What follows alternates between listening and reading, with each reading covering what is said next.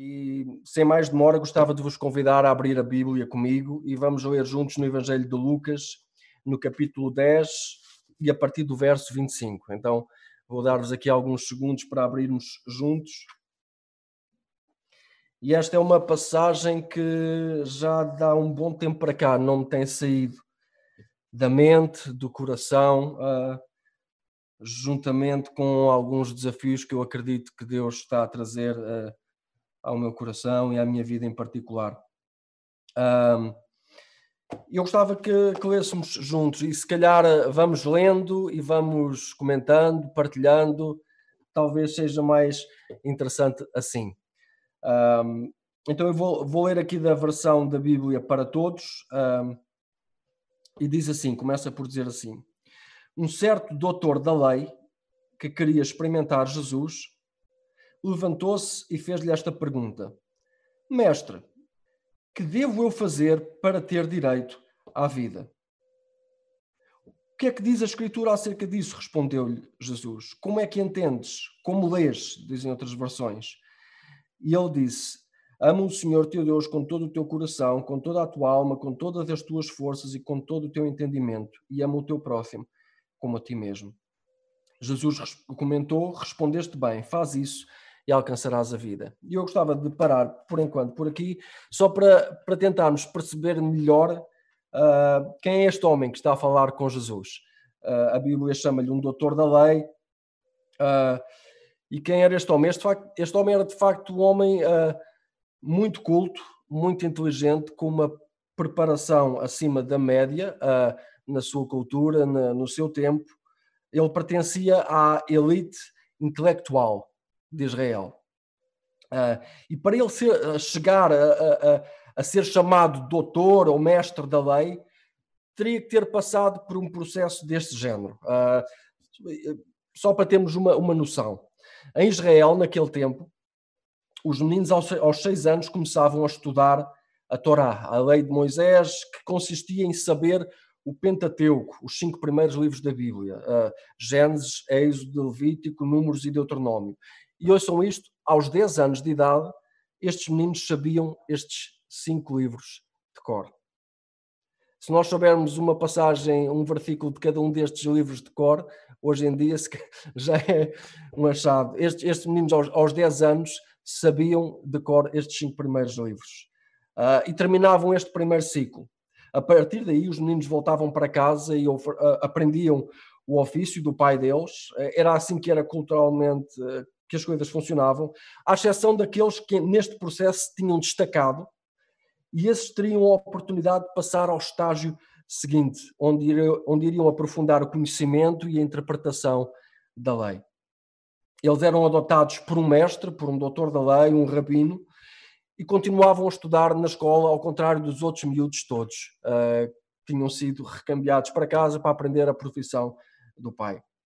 Escutem, estes miúdos aos 14 anos debatiam a tradição oral, ou seja, a interpretação que cada mestre fazia sobre a lei, e nós não, creio que agora não teremos a oportunidade para estar a aprofundar tudo isso, mas exigia muito estudo, muita dedicação, muita capacidade de decorar, muita inteligência. Então, eles debatiam a tradição dos rabinos acerca de como colocar em prática a lei de Moisés. Dizem os estudiosos da história que um desafio que estes miúdos tinham era conseguir discutir acerca de qualquer assunto da vida apenas citando a lei, sem, sem sair fora da, daquilo que estava escrito. Um, então era, eram pessoas muito bem preparadas. Um, e é este conjunto de regras que derivavam da interpretação pessoal de um mestre, de um doutor da lei, chamava-se jugo. Cada mestre cada doutor da lei, cada, cada, cada rabi tinha, tinha o seu jugo e tinha os seus talmidim. Um, os seus talmidim eram os seus discípulos, aquelas crianças que aprendiam com eles, até um dia eventualmente se tornarem mestres também. E sabem, o que é curioso é que a determinada altura Jesus diz alguma coisa assim do género: Venham ter comigo todos os que andam cansados e oprimidos, e eu vos darei descanso aceitem o meu jugo, e Jesus não usou esta palavra, esta expressão à toa, aceitem o meu jugo e aprendam comigo, que sou manso e humilde de coração. Assim o vosso coração encontrará descanso, pois o meu jugo, se calhar em comparação com outros jugos, o meu jugo é agradável e os meus fardos são leves. Então o próprio Jesus afirma-se como mestre, a par dos outros mestres em Israel. Contudo, com duas diferenças fundamentais. Primeira, o seu jugo não era composto por um sem fim de regras de um nível de exigência impossível, como havia muitos outros. Um, era um jugo, nas palavras de Jesus, leve e suave. A segunda grande diferença é que qualquer pessoa, escutem isso, qualquer pessoa poderia ser seu talmidim. Não era necessário pertencer à elite intelectual, não era preciso ter tido aquele percurso todo de, de estudo e, e, aquela capacidade de inteligência extraordinária. Não, qualquer pessoa que assim o quisesse poderia ser um talmidim de Jesus. Então, por que é que eu estou a dizer isto? Porque eu, o raciocínio que eu faço e o entendimento que eu faço daquilo que estou a ler e, de, e desta pessoa é o seguinte: este doutor da lei, este mestre, este homem que se dirigiu a Jesus, certamente tinha as suas convicções muito bem definidas. Ele tinha na sua mente a certeza absoluta da resposta para a pergunta que tinha acabado de fazer. Ele não faz esta pergunta a Jesus de boa fé. Não tem um desejo genuíno de aprender com Jesus. É uma pergunta que traz água no bico. Pelo menos assim me parece que sugere uh, aquilo que está escrito, que diz que, pelo menos aqui nesta, nesta versão, diz que queria experimentar Jesus. E o que de facto, de facto, o que me parece que a Bíblia sugere é que este mestre verdadeiro, ou seja, que tinha cumprido todo o processo, todas as exigências uh, de crescimento dos Talmidim, tentava provar de alguma forma a incapacidade e a falácia deste mestre auto-intitulado, autoproclamado, que se chamava Jesus, e que, por sinal, arrastava multidões para o escutar e provocava a inveja e a ira desta classe em Israel à qual este homem pertencia. Um, e ele pergunta a Jesus, mestre, o que é que eu preciso fazer para herdar a vida eterna? E Jesus dá-lhe uma resposta, faz-lhe uma pergunta muito interessante e diz: Como lês? Ou seja, como interpretas? Como é que é o teu julgo? Então tratas-me por mestre, vamos lá falar aqui de mestre para mestre. Uh, como é, que, como é que tu interpretas a lei? Qual é a resposta que tu dás à pergunta que fazes? E ele responde com isto: Ama o Senhor teu Deus de todo o coração, com toda a alma, com todas as forças e com todo o entendimento. E ama o teu próximo como a ti mesmo. O que ele responde está certíssimo. Uh, aliás, a determinada altura, Jesus, desses dois mandamentos, dependem de toda a lei e os profetas e este é um conceito altamente explorado e dissertado pelo, por todos os escritores do Novo Testamento. O que ele diz está certíssimo. Só que ele responde de uma forma hum, genérica. Ele responde com um certo dos textos lidos diariamente de uma forma devocional por todos os religiosos em Israel. Hum, então ele está a responder de uma forma genérica com aquilo que era comumente aceite por toda a gente que estudava a lei. Ele não esmiuça. Ele deixa essa parte para Jesus. Ele quer puxar por Jesus, quer ouvir o que Jesus tem para dizer. Como é que Jesus interpreta? Se Jesus é um mestre autoproclamado, mestre como ele próprio diz, Jesus, como é que interpreta? Então, ele quer apanhar Jesus eventualmente em alguma coisa, em alguma falha. Mas Jesus opta por não fazer ali o jogo dele e diz-lhe simplesmente: faz isso e viverás tens aí a tua própria resposta, tu próprio respondeste, e bem. Mas ele não fica satisfeito com a resposta, o, o doutor da lei, e retribui. Mas quem é o meu próximo? E tenta de alguma maneira forçar Jesus a ir um bocadinho mais longe na apresentação do seu jugo pessoal. O homem pergunta quem é o meu próximo. Ou seja, quem é que é digno deste tipo de amor? Quem é que eu tenho a obrigação de ajudar e amar como sendo minha própria família. Amar como a mim mesmo, isto é, é sério, é forte.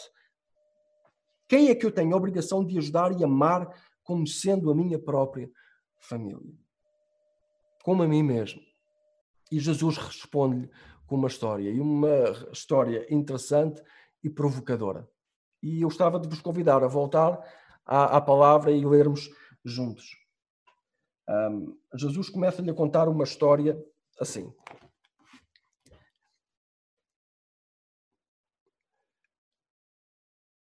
Ia um homem a descer de Jerusalém para Jericó. Caíram sobre ele uns ladrões que lhe roubaram roupa e tudo. Espancaram-no e foram-se embora, deixando-o quase morto. Por casualidade, descia um sacerdote por aquele caminho. Quando viu o homem, passou para o outro lado. Também lá passou igualmente um levita que, ao vê-lo, se desviou. Entretanto, um samaritano que ia de viagem passou junto dele e, ao vê-lo, sentiu compaixão. Aproximou-se, tratou-lhe os ferimentos com azeite e vinho e pôs-lhe ligaduras. Levou-o para uma pensão e tratou dele. No outro dia, deu duas moedas de prata ao dono da pensão e mandou-lhe: Cuida deste homem e quando eu voltar, pago tudo o que gastares a mais com ele. Qual dos três te parece que foi o mais próximo do homem assaltado pelos ladrões? perguntou Jesus. E ele respondeu: O que teve compaixão dele. Jesus concluiu: Então vai e faz o mesmo. Tanto o sacerdote como o, o levita eram pessoas que pertenciam à, à classe religiosa uh, com muita autoridade, muito poder uh, em Israel, com, muita, com muito conceito, uh, eram pessoas importantes. à mesma classe deste homem que estava aqui a, a, a falar com Jesus. E o samaritano quem era? Uh, o samaritano era alguém por quem os judeus não, não, não nutriam qualquer tipo de simpatia, antes, pelo contrário, chamavam-lhes nomes uh, feios, pejorativos. Porquê? Porque achavam que eles eram desviantes, que eles uh, comprometiam uma leitura correta da, da, da religião. Eles tinham apenas um Deus também, diziam que era o mesmo Deus dos, dos judeus, só que tinham outras formas de adorar, outros lugares. Um, e o que é que acontecia? Um, uh, eles achavam até que eles apresentavam uma, uma, uma imagem uh, deformada, de, descaracterizada de quem Deus é. Então é, era pessoas porque Jesus foi provocador. Quando, quando Jesus podia ter colocado qualquer outra pessoa naquela história para ser o benfeitor, mas Jesus foi buscar eh, um samaritano. E talvez, se eu quisesse ser provocador, assim, ao nível de Jesus, hoje em dia, eu contaria a história. Se um de nós uh, fosse ter com Jesus e fizesse-lhe esta pergunta, eu creio que Jesus talvez poderia ter respondido desta forma: Olha. Uh, eram nove e meia um, e estava quase a começar a celebração na, na, na, na igreja. E o pastor gostava, foi mais cedo porque queria, uh, queria, um, queria preparar-se e ter um tempo para orar. E ao dirigir-se para a igreja, uh, passou perto de, de um homem que estava lá no chão, espancado, todo cheio de sangue, que, com as algibeiras de fora. Tinham-o roubado, tinham-lhe dado um tarião Uh, e o pastor olhou para aquilo e pensou para si mesmo: hum, portaste-te bem esta noite, malandro. Olha, estás aí a colher aquilo que semeaste, é? Olha, se Deus te permitiu que isto te acontecesse, quem sou eu para estar-me a meter entre ti e Deus? Uh, é para o teu bem, amigo. É ver lá se aprendes alguma coisa. É? Uh, e foi-se embora pensando para si mesmo: alguém há de ajudar, mas autoridades competentes. Afinal, é para isso que a gente paga os impostos. Bom, e seguiu o pastor, foi para as suas orações. Veio o líder do louvor da igreja, que por sinal já vinha atrasado para o ensaio, uh, e passa de carro e vê o homem também uh, lá no chão e diz: Olha, olha, este deves pensar que eu nasci ontem. Tenho os olhos rasgados, puta. A minha mãe é da Bela Vista e o meu pai é de Olhão. Olha, o teu melhor professor foi o meu pior aluno. A tua sorte é que eu já mudei de vida, filho estás aí a, a, fingir que estás aí coisa, que é para eu te ajudar, veio o teu colega e pumba, manda-me com um pau na carola e, e, querem me enganar. Não, a mim não me enganam. Olha, pá, pá, tem lá juízo, mas é. E vai-se embora, não ajuda o homem. Cada um arranjou ali os seus esquemas mentais, as suas desculpas, para não assumir qualquer tipo de responsabilidade sobre aquele homem. Entretanto, ali ao lado daquela igreja, bem perto, havia uma mesquita. E vem, uh, e vem um, um, um muçulmano para fazer também as suas orações, para orar. Eu disse-vos que ia ser provocador mais ou menos ao nível que Jesus foi naquele tempo. Eu acho que hoje em dia isto seria mais ou menos uh, aquilo que Jesus diria. E veio aquele homem, olhou para o outro homem que estava no chão e teve compaixão. Aproximou-se dele, limpou, meteu-o dentro do próprio carro dele, levou-o ao hospital, pagou todas as despesas e não descansou enquanto não soube que ele estava bem. Se nós víssemos uma coisa destas a acontecer hoje, talvez para não ficarmos tão mal com a nossa consciência, tal, talvez tentássemos descredibilizar ali a, a, a, o homem, as suas intenções e pensávamos para nós mesmos: oh, só está a fazer aquilo para arranjar mais um adepto para a religião dele. Nós nunca faríamos uma coisa dessas. Uh -uh. Claro. Ah, ele fez para deixar o homem em dívida, etc. Eh, o que nós quisermos agora aqui arranjar. Mas, independentemente da razão por que o fez, a pergunta de Jesus no fim é a mesma. Qual destes três foi o próximo daquele desgraçado que precisava de ajuda? E aqui Jesus muda completamente a ênfase do discurso, muda completamente a narrativa. A questão já não é mais quem é que é o meu próximo, a questão agora é se eu estou disposto a ser o próximo dos necessitados que Deus atravessa no meu percurso. Dos necessitados para quem Deus abre os meus olhos e para os quais Deus me chama a atenção. A pergunta agora é essa. Se estou disposto a dar aos outros a mesma graça que acredito ter recebido de Deus. Ou qual de nós fez alguma coisa para merecer o seu amor? Uh, nós cantamos uma música há algum tempo, de algum tempo para cá que tem uma letra bonita e que diz: Aquele que sustém os céus sustém também o meu coração. Isto é tão bonito. Aquele que tem conhecimento e todo o poder e que sustenta as estrelas nos céus, ele repara em mim, segura o meu coração. Hoje cantávamos, o Simão cantava uma canção bem bonita, escrita por ele mesmo. Eu nada sou, mas o teu amor, filho, me tornou. O que é que nós fizemos para ser alvo da atenção de Deus? O que é que nos tornou dignos do sacrifício de Jesus? O que é que me tornou a mim digno? Eu digo-vos o que foi. Foi precisamente o mesmo que torna digno o necessitado da nossa atenção e do nosso sacrifício. Deixem-me ler alguma coisa que Jesus ah, disse a determinada altura àqueles que o ouviam, aos seus talmidim. Quando o Filho do Homem vier na sua glória com todos os seus anjos, estará sentado no seu trono majestoso e, os, e todos os povos da terra se juntarão diante dele. Então ele há de separá-los uns dos outros, como o pastor separa as ovelhas das cabras. Porá as ovelhas à sua direita e as cabras à sua esquerda. E dirá aos que estiverem à sua direita: Venham abençoados do meu Pai, venham receber por herança o reino que está preparado desde a criação do mundo. Pois eu tive fome e deram-me de comer, tive sede e deram-me de beber. Era peregrino e hospedaram-me, andava nu e deram-me que vestir, estive doente e visitaram-me, estive na cadeia e foram-me visitar. Então os justos hão de replicar: Senhor, quando é que nós te vimos com fome e te demos de comer? Ou com sede e te demos de beber? Quando é que te vimos como um peregrino e te hospedamos, ou nu e te demos que vestir? Quando é que nós te vimos doente ou na cadeia e te fomos visitar?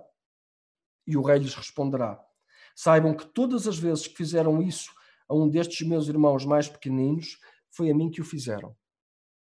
Depois dirá aos que estiverem à sua esquerda: Afastem-se de mim, malditos. Vão para o fogo eterno que foi preparado para o diabo e para os seus anjos. Pois tive fome e não me deram de comer. Tive sede e não me deram de beber. Era peregrino e não me deram hospitalidade. Andava nu e não me deram que vestir. Estive doente e na cadeia e não me visitaram. Estes vão de perguntar também: Senhor, mas quando é que foi que nós te vimos com fome ou com sede, ou peregrino e nu? ou doente, ou na cadeia e não cuidámos de ti? E o rei lhes responderá: Saibam também que todas as vezes que deixaram de fazer isso a um destes meus irmãos mais pequeninos, foi a mim que o deixaram de fazer. Estes serão enviados para o castigo eterno, enquanto os que fizeram o bem irão para a vida eterna.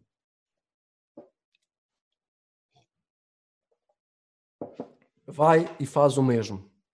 Disse Jesus ao doutor da lei. Simples. Se alguém diz, isto escrevia João na primeira carta a João 4:20. Se alguém diz eu amo a Deus e aborrece o seu irmão, é mentiroso. Pois quem não ama o seu irmão, ao qual viu, como pode amar a Deus a quem não viu? Ok, está bem, podemos perguntar nós, mas quem é que é o meu irmão? Quem é que eu tenho que amar como se fosse a minha própria família? Onde é que nós já ouvimos esta pergunta? Onde é que nós, nós já ouvimos este raciocínio? Quem é o meu irmão? E eu creio que nós falhamos muitas vezes em entender esta e outras histórias, e esta em particularmente, um, e falhamos em entender que ela está na Bíblia, porque aquele homem representa cada um de nós, representa-me a mim, representa-te a ti, sempre procurando desculpas e argumentos para não assumir responsabilidade sobre as necessidades para as quais Deus nos abre os olhos. Neste momento e nesta altura eh, que estamos a viver, todos esperamos que alguém em alguma parte do mundo seja nosso irmão e invente uma vacina que nos livre desta calamidade que estamos a viver. Para podermos voltar ao nosso entretenimento, ao nosso convívio, à nossa vida agitada, enquanto noutras partes do globo o Covid-19 é só mais uma gota em cima do mar de dor que os assola. As coisas vão passar aqui, mas noutros sítios do mundo vão continuar exatamente da mesma forma que estavam antes. E é verdade, eu posso não, não ser capaz de mudar o mundo, mas eu posso mudar o meu mundo é que vai uma diferença infinita entre não fazer nada e fazer alguma coisa. E a pergunta que eu queria deixar para nós nesta manhã é: quais são as situações com as quais Deus te tem incomodado, a ti em particular, ao longo da vida, e para as quais tens consistentemente encontrado desculpas para não assumir responsabilidade? Qual é a campainha que está a tocar agora mesmo, lá no fundo da tua consciência. Isto pode parecer um discurso desagradável, mas é acima de tudo um discurso de amor. A vida não faz sentido de outra forma. Nós não vivemos realmente enquanto não assumimos esta forma de estar. Aliás, quando a, a vida e as vidas estão em causa, como tão bem estes dias nos lembram, percebemos mais facilmente aquilo que realmente importa. Talvez por, algo, por essa razão a Bíblia diz que há mais sabedoria na casa onde há luto do que na casa onde há festa.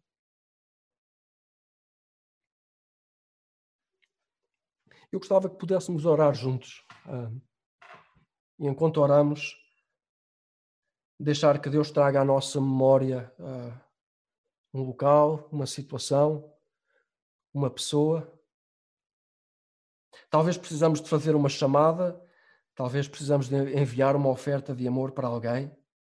Talvez precisamos de programar, em vez de programar umas férias num lugar espetacular, usar esse dinheiro para passar por uma, uma região pobre do nosso planeta, conhecer e partilhar das angústias de quem lá vive, aprender com eles, deixar lá o nosso amor expresso de várias formas. E é verdade, eu sei, precisamos de equilíbrio. Se não estivermos bem, se não tivermos hobbies, se não descansarmos, ah, quem é que vamos poder ajudar também? Mas não tem que ser tudo ou nada, pois não. Há de haver um equilíbrio no meio. E eu gostava de vos desafiar realmente neste momento a ouvir a voz de Deus, a ouvir a voz do Espírito Santo e perceber quem são os necessitados que Deus tem atravessado no nosso caminho, quais são as necessidades para as quais Deus tem aberto os nossos olhos e nos chama a fazer alguma coisa, a intervir, a agir.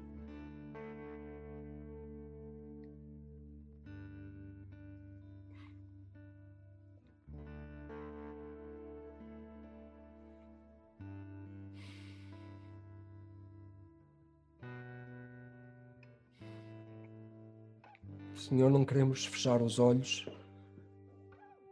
para por desgraçados caídos à nossa frente e passar ao largo como se não tivéssemos nada a ver. Se tu abriste os nossos olhos para vermos, que possas abrir também o nosso coração para agirmos e fazermos o que podemos, o que está ao nosso alcance.